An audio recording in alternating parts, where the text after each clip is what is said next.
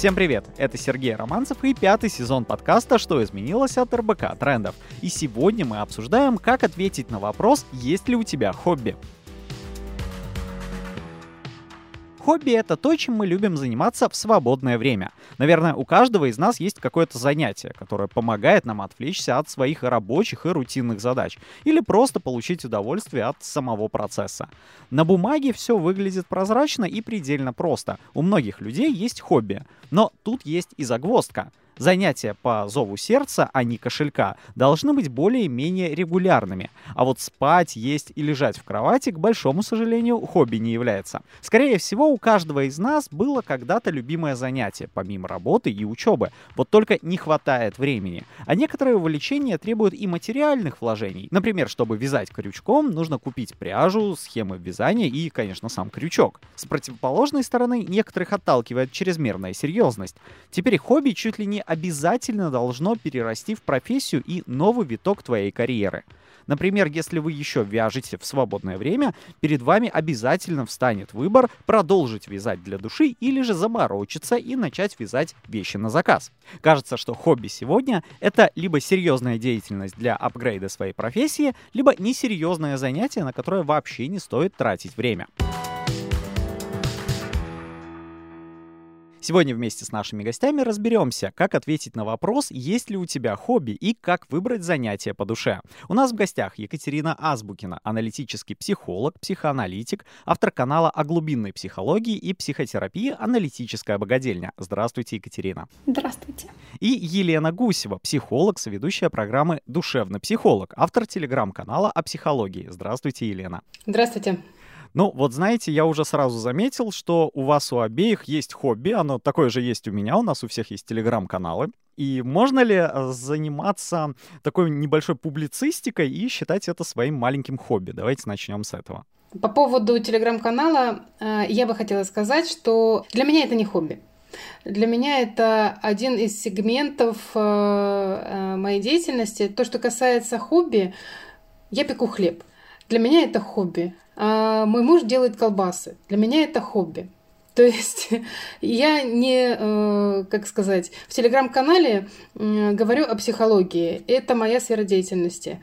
Там я не говорю о хлебе, но иногда попадаются такие мои э, какие-то фотографии, рассказы. Да, есть такое. Вот, но э, телеграм-канал для меня это вот основная сфера деятельности, которой я занимаюсь. Если говорить про хобби, это э, хлеб. У меня ситуация обратная. А, я как раз э, как э, человек-текст э, веду блог именно с точки зрения удовольствия. Да? То есть для меня эта история не про то, а, что я обязательно должна там быть представлена только своей психотерапевтической частью. Мне скорее важно поделиться какими-то рассуждениями, какой-то определенной призмой мировоззрения. Ну и в целом написание текстов, оно для меня составляет большое удовольствие, потому что самые разные блоги у меня были, начиная лет э, с 15, а до этого блогами выступали любые тетрадки, которые попадались под руку. И периодически, например, в школе своей учительницы по русскому вместо упражнений я рассказывала на полях тетради, как у меня прошел день, как у меня дела, тоже с ней чем-то делилась. Иногда она это даже оценивала, даже не наказывала каким-то образом. На мой взгляд, блог, он может быть хобби, если эта история как раз не про монетизацию. То есть, когда блог становится непосредственно профессией или расширением профессии, то здесь, конечно, не идет речь про какую-то ну, достаточную свободу выражения и достаточное получение удовольствия. Там уже появляется контент-план, обязательства, определенный формат коммуникации с подписчиками и прочее, прочее, прочее. Вот, когда это больше такой полулайф формат, здесь, конечно, мне кажется, это чуть проще и вполне может выступать хобби. Опять же, как-то обидно получается. Вот у меня есть социальные сети, и в какой-то момент я понял, что я их перестал вести как свое хобби. То есть это именно вот как у вас стало работой, потому что они стали приносить доход, и когда появляется рекламодатель, я это называю всегда твое хобби, может испоганить какой-нибудь рекламодатель, который тебе там весь мозг выезд, как что-то надо сделать, и ты делаешь не так, как тебе нравится, а уже начинается как какое-то вот выполнение ТЗ. Тогда нужно искать новое хобби, получается. Это уже стало работой? Дело в том, что я пишу книгу, э, вторую книгу. У меня уже есть одна книга, первая. Она э, написана по моим дневниковым записям, которые я веду 12 лет. И в первой книге я рассказала о пути своей трансформации. То есть э, я работала главным бухгалтером, увлеклась психологией, кстати, да, по поводу хобби. Вот, работала с психотерапевтом, увлеклась психологией, начала ее изучать глубоко.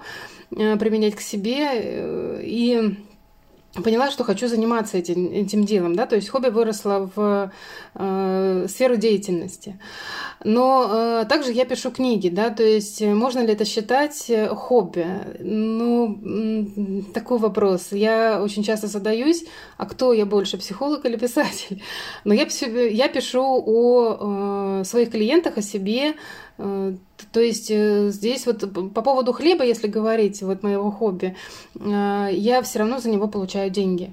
Да, то есть э, я продаю, у меня есть свой круг потребителей, скажем так, да, которые покупают мой хлеб. Вот. И ну вот по поводу хобби не могу сказать, чтобы оно не приносило э, пользу, ну, имеется в виду в том плане, не монетизировалась. Я на это смотрю с той точки зрения, что есть тонкая грань между хобби а, и профессией, которая различается не только наличием а, монетизации, но и наличием обязательств. Например, человек там э, любит рисовать, любит печь хлеб, э, любит что-то писать. Пока у человека есть возможность заниматься этим свободно, хочу пеку, хочу не пеку, хочу рисую, хочу не рисую. Вот для меня это остается в области э, хобби, потому что там нет обязательств перед какой-то а, дополнительной стороной. То есть это мои отношения с моим хобби напрямую. Нас здесь только двое, и у нас прекрасный роман.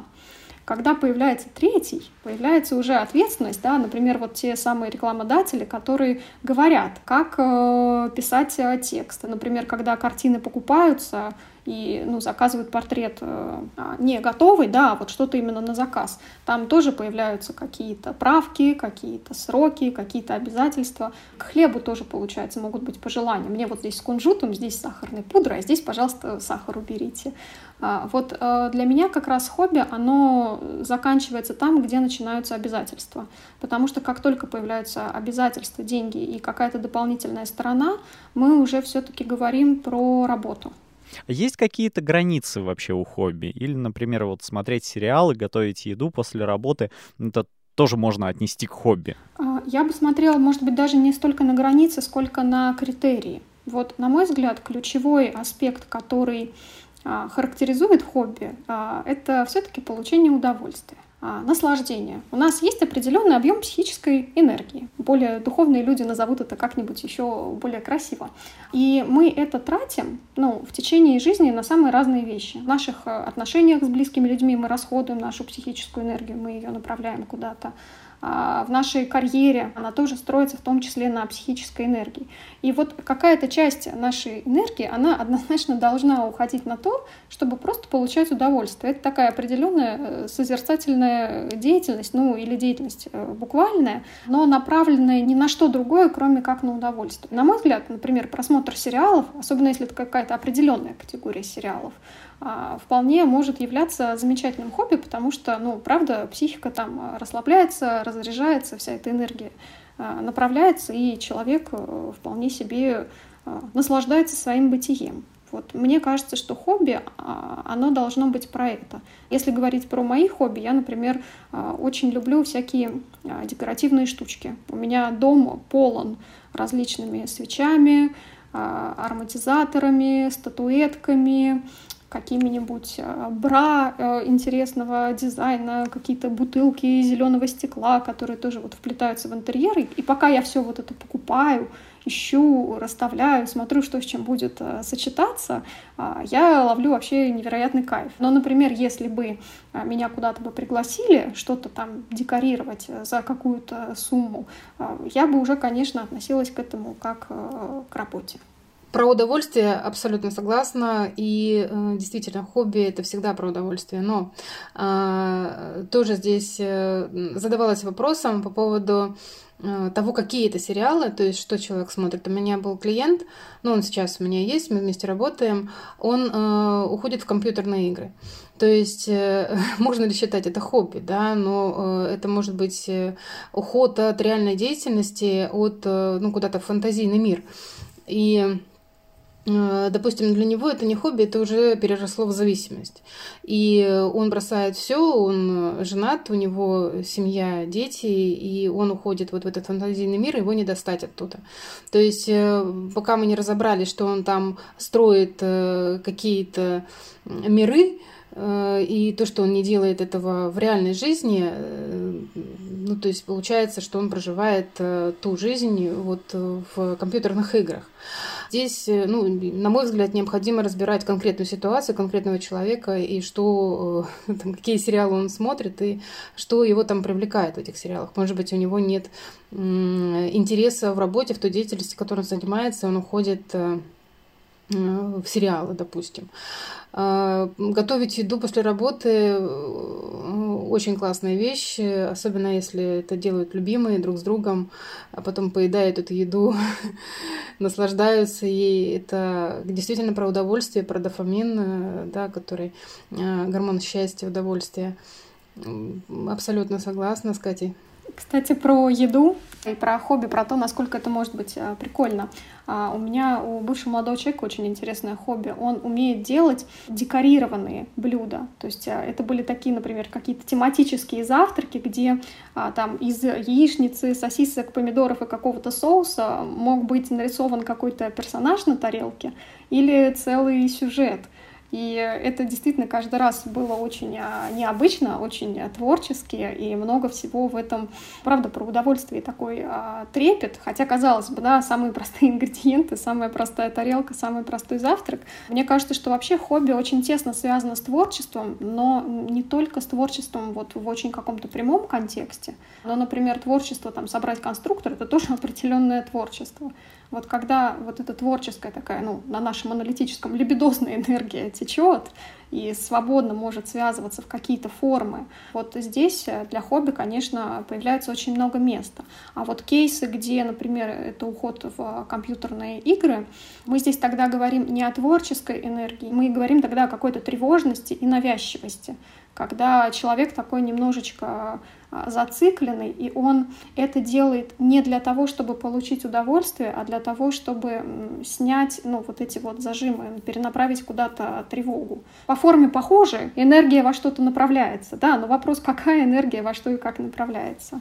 Тут бы я не согласился на самом деле, потому что а, все-таки хобби это когда ты в чем-то разбираешься. То есть ты а, что-то делаешь, и ты что-то делать а, учишься все лучше и лучше и лучше, тебе это доставляет удовольствие. То есть, опять же, декорирование еды это тоже скилл. Все могут, не все могут приготовить даже так, да, но а, тем более не все могут это как-то красиво декорировать. То есть, где ты углубился, вот на мой взгляд, это вот а, больше твое хобби. А когда ты играешь в игры, это больше не хобби. Я вот, например, а, люблю играть в игры, но я в них не особенно люблю разбираться. Мне очень нравится просто как бы, вот выпускать пар. То есть никакого удовольствия, наверное, прям специфического ты тут прям не получаешь, но это какая-то прям отвлеченная деятельность которая все время еще и меняется, миссии же все время разные. Да, и тебе нужно выполнять какие-то рандомные задачи, а я, насколько знаю, а, очень важно, когда ты переключаешься на какие-то другие задачи. Переключение как вариант, да, но вот насчет углубления здесь э, вопрос, потому что если мы говорим про углубление, мы говорим про некое наращивание экспертизы, развитие каких-то скиллов и прочее. Вот, например, там приведенный кейс, молодой человек, он не идет, ему это просто неинтересно и не нужно там учиться, например, а, создавать какие-то более сложные блюда или там в конечном счете дойти до шеф-повара мишленовского ресторана. Он а, делает это просто от души, от настроения, потому что ему это нравится. Есть у него сейчас такой запал. Так же, как э, с хлебом, например, история. Можно там плюс-минус выбрать какой-то пул хлебополученных продуктов, которые нравится печь, и, и печь их. Можно постоянно ходить на курсы там, повышения квалификации, там, печь не только хлеб, но и булочки, пончики, крендельки, печенье. Здесь как бы достаточно вариативно получается. Я всегда обращаю внимание на э, хобби моих клиентов. Всегда. Э, почему? Потому что очень многие работают на нелюбимой работе. И э, я сама я говорю, что я занималась бухгалтерией, да, была главным бухгалтером. И э, вот 12 лет назад я поменяла сферу деятельности кардинально. И психология для меня была хобби. И э, получается так, что действительно я наращиваю эту мышцу и ну вот как-то на само собой получилось. Я начала работать психологом, поняла, что мне это интересно. Я закончила институт, получила образование. И самое главное, что хобби переросла в любимую деятельность. То есть, э, а многие не занимаются любимой деятельностью. И когда, допустим, человек э, говорит, что мир скучный, там ему тяжело, он не знает, куда дальше двигаться, мы начинаем работать с простого и с желаний, с э, тех, что, ну, вообще какие-то элементарные у него есть желания, допустим, там рисовать, не знаю, ходить на танцы, выступать где-то, да, актерское мастерство. И я понимаю, что где-то лежит неудовлетворенная потребность. То есть на работе, в которой он, э, в деятельности, которой он занимается, эта потребность не удовлетворена. И в хобби э, многие, э, получается, закрывают эту потребность. Но получается разделение, да, то есть есть хобби, есть работа. Счастливый человек тот, который занимается интересной и любимой деятельностью, а, и хобби для него — это отвлечение, это вот как раз то удовольствие переключения деятельности, когда мозг отдыхает, ну, человек сам отдыхает. Вот. Ну вот у меня вот в моей жизни произошло так, и в жизни моих клиентов тоже, вот сейчас пишу вторую книгу, как раз рассказываю о том, как э, вот девушка у меня, она работала инженером, сейчас она э, закончила психологическое образование, получила, закончила институт, переучилась и работает в воспитательном детском саду. Вот смотрите, сейчас многие думают о том, как монетизировать свое хобби как раз, и как раз сделать его своей своей основной профессией, потому что вот, ну, даже посмотрев на свой пример, я могу сказать, что хобби может так увлечь и начать приносить доход, что ты такой подумаешь, а не заниматься ли мне этим вообще целыми днями?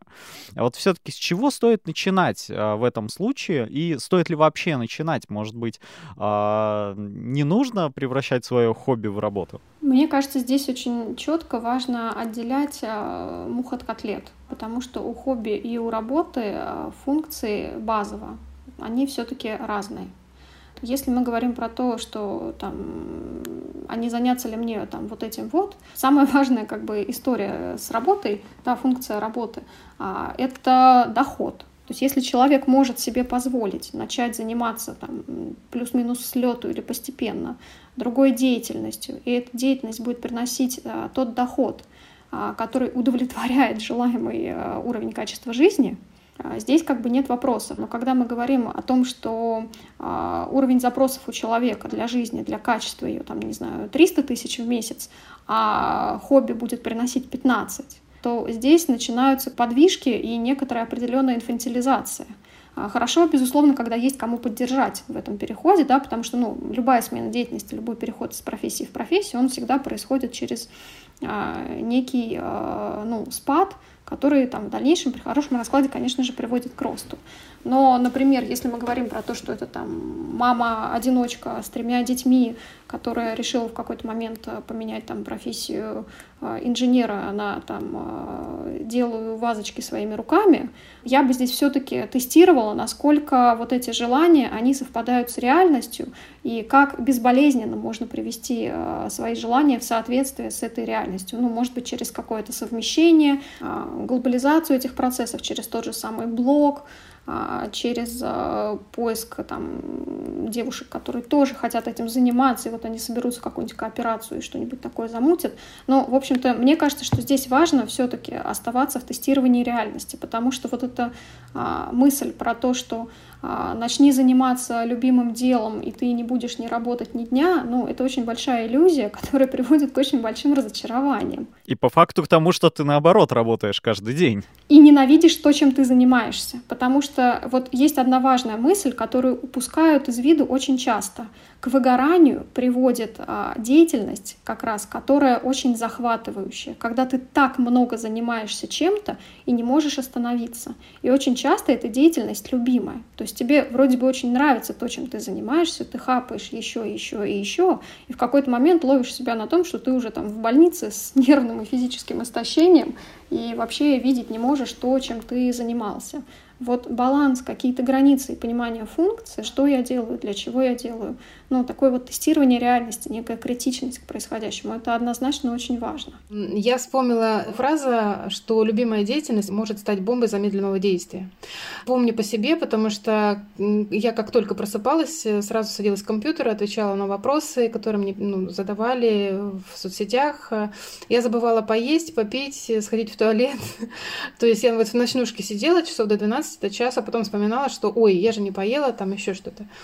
Да, и у меня э, отказали ноги в один прекрасный день, то есть я, я слегла, я, отказ... я отменила все консультации, наслаждалась э, постельным режимом, просто потому что себя загнала. Э, и здесь, конечно, необходим, э, ну, необходима осознанность, то есть, а что я делаю?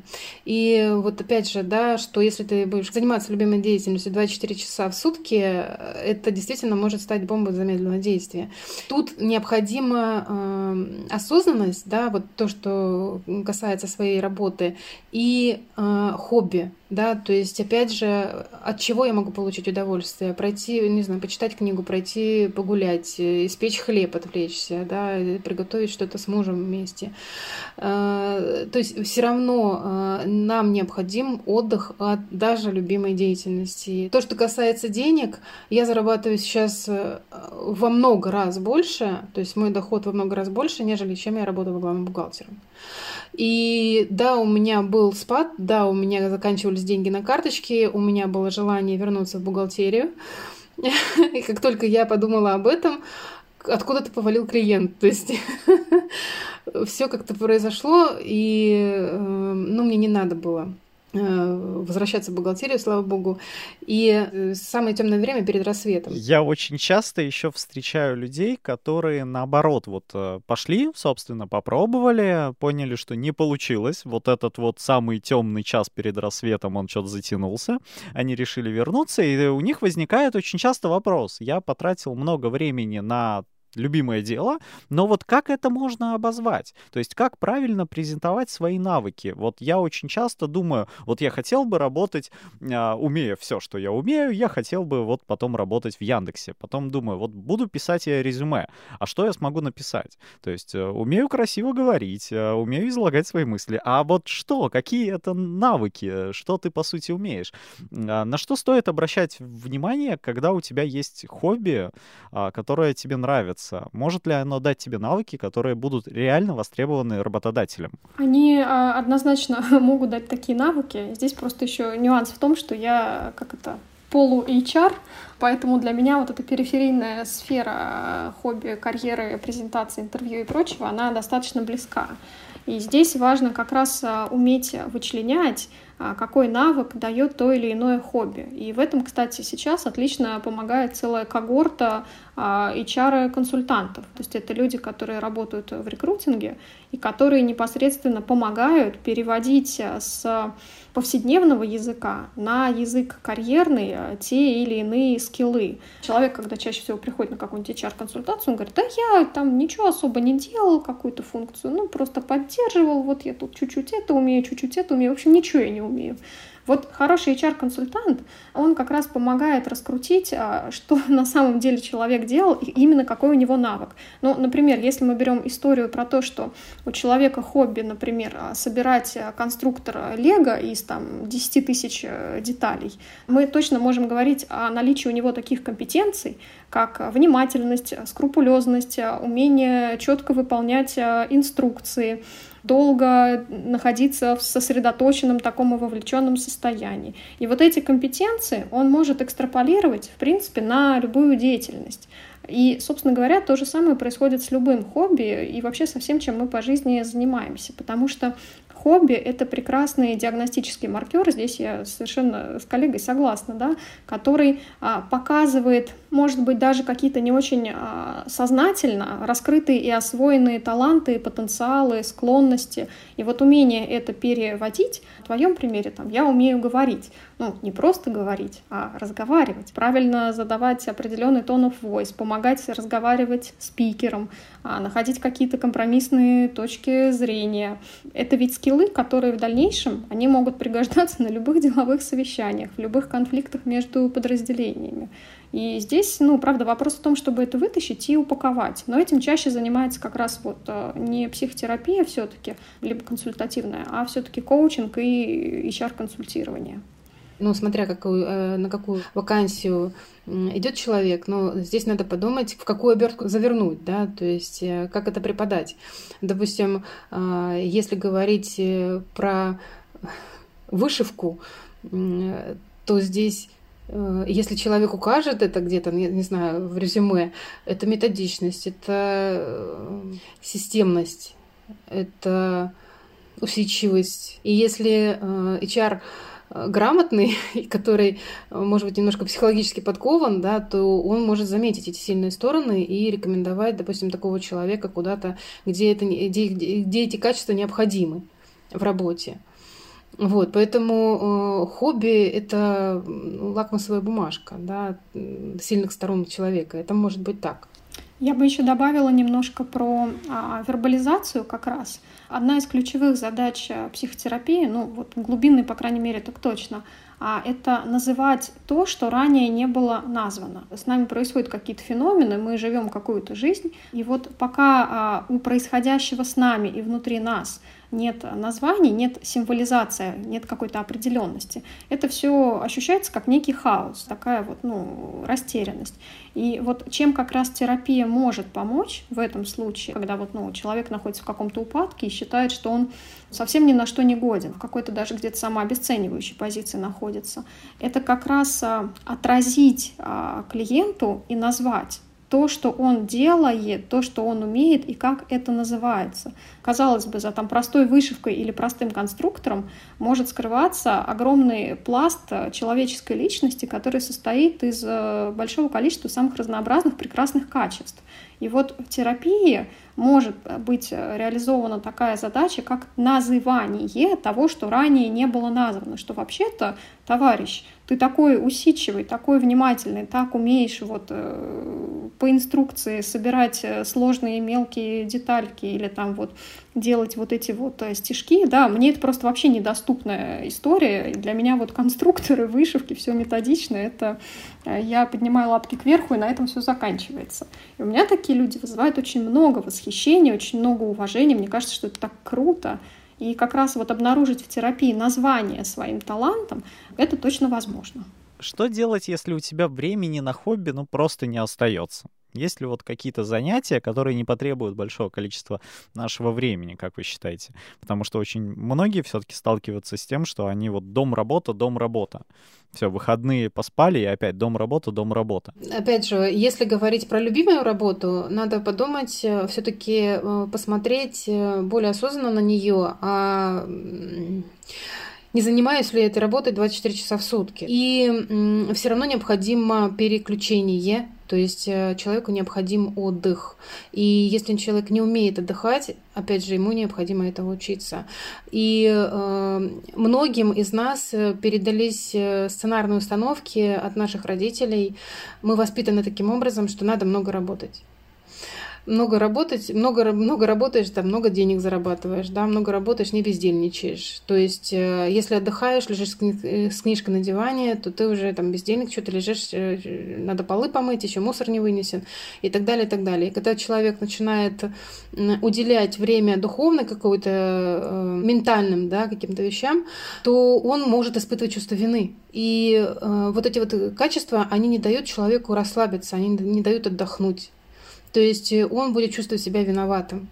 Здесь э, вот важно, наверное, может быть, э, если самому не разобраться, да, ну хотя бы себе вопрос задать, а почему я не отдыхаю, какую выгоду я преследую, что я там загоняю себя. Потому что вот я даю упражнение, ну, лайфхак, может быть, такой, описать комнату. То есть вот человек лежит, 10 минут, может быть, еще, ну, ну 10 минут много, а вот, допустим, 5 минут он лежит, ничего не, вот вообще ничего не делает. И вот он описывает комнату, которая перед ним, ну, место, да, там диван, вот я вижу белые занавески, вот картина, вот лампа горит. И его мозг начинает куда-то переключать в прошлое, в будущее, то есть он начинает куда-то кидаться. И э, попробовать сделать такое упражнение, буд, может быть, будет возникать тревога или там, опять же, чувство вины, какие-то мысли лишние, да, может быть, а вот я на работе это не сделала, вот это надо сделать, вот, так, вот, вот так, вот так, вот, а это надо было вот так сказать. Это все то, что мешает расслабиться. Вот знаете, еще очень, мне кажется, сильно мешают люди, которые как раз тебе говорят, что то, чем ты занимаешься, оно ни к чему не приведет, ты лучше иди там э, огород пропали. Да, вот обесцениванием очень многие занимаются. Э, например, я вот своим блогом во многом э, обязан своей жене и своей семье, которые меня безумно поддерживали. Потому что они говорят, слушай, крутое дело делаешь. Они прям всем хвастались, рассказывали. Дошло до того, что моего тестя остановил гаишник на границе с Белоруссией, и га гаишник стал рассказывать... Э, мой тесть гаишнику рассказал про мой блог. вот. И э, настолько меня это мотивировало как раз этим заниматься, что, собственно, мне кажется, вот все так круто получилось.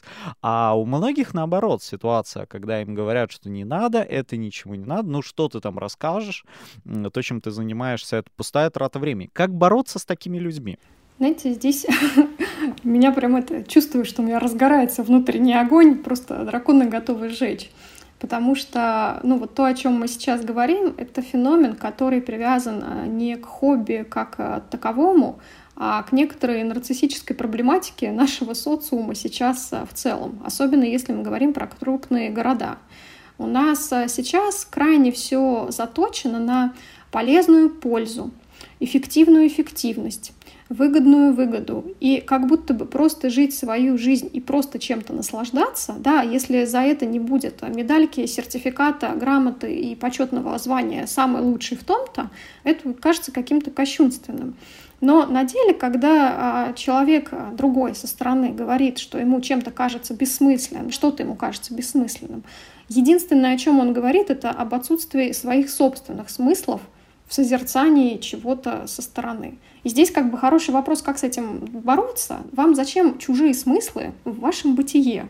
Здесь самое главное четко понимать, какой смысл там для меня несет то, чем я занимаюсь. А, ну, вот я когда повсюду расставляю вот эти свои красивые финтифлюшки, я совершенно четко понимаю, что смысловой нагрузки в этом вообще никакой нет, вот, ну, с точки зрения полезной пользы. Пыль скапливается, деньги тратятся, а, можно было бы этот скандинавский минимализм какой-нибудь устроить.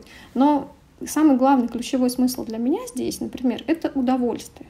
Вот когда понятен внутренний смысл, вопросов с внешней а, агрессией ее обычно не встает, потому что ты совершенно четко понимаешь, в какой позиции находишься ты, и можешь вполне внятно ее транслировать вовне. Ну, например, когда кто-то подходит и говорит, зачем тебе это, а, вообще достаточным ответом является, потому что я так хочу. Вот больше взрослый человек никому ничего объяснять не обязан. Если вы можете себе это позволить в свое время за свои деньги и за свои там психические и физические ресурсы, любые нападки со стороны, они просто значения не имеют.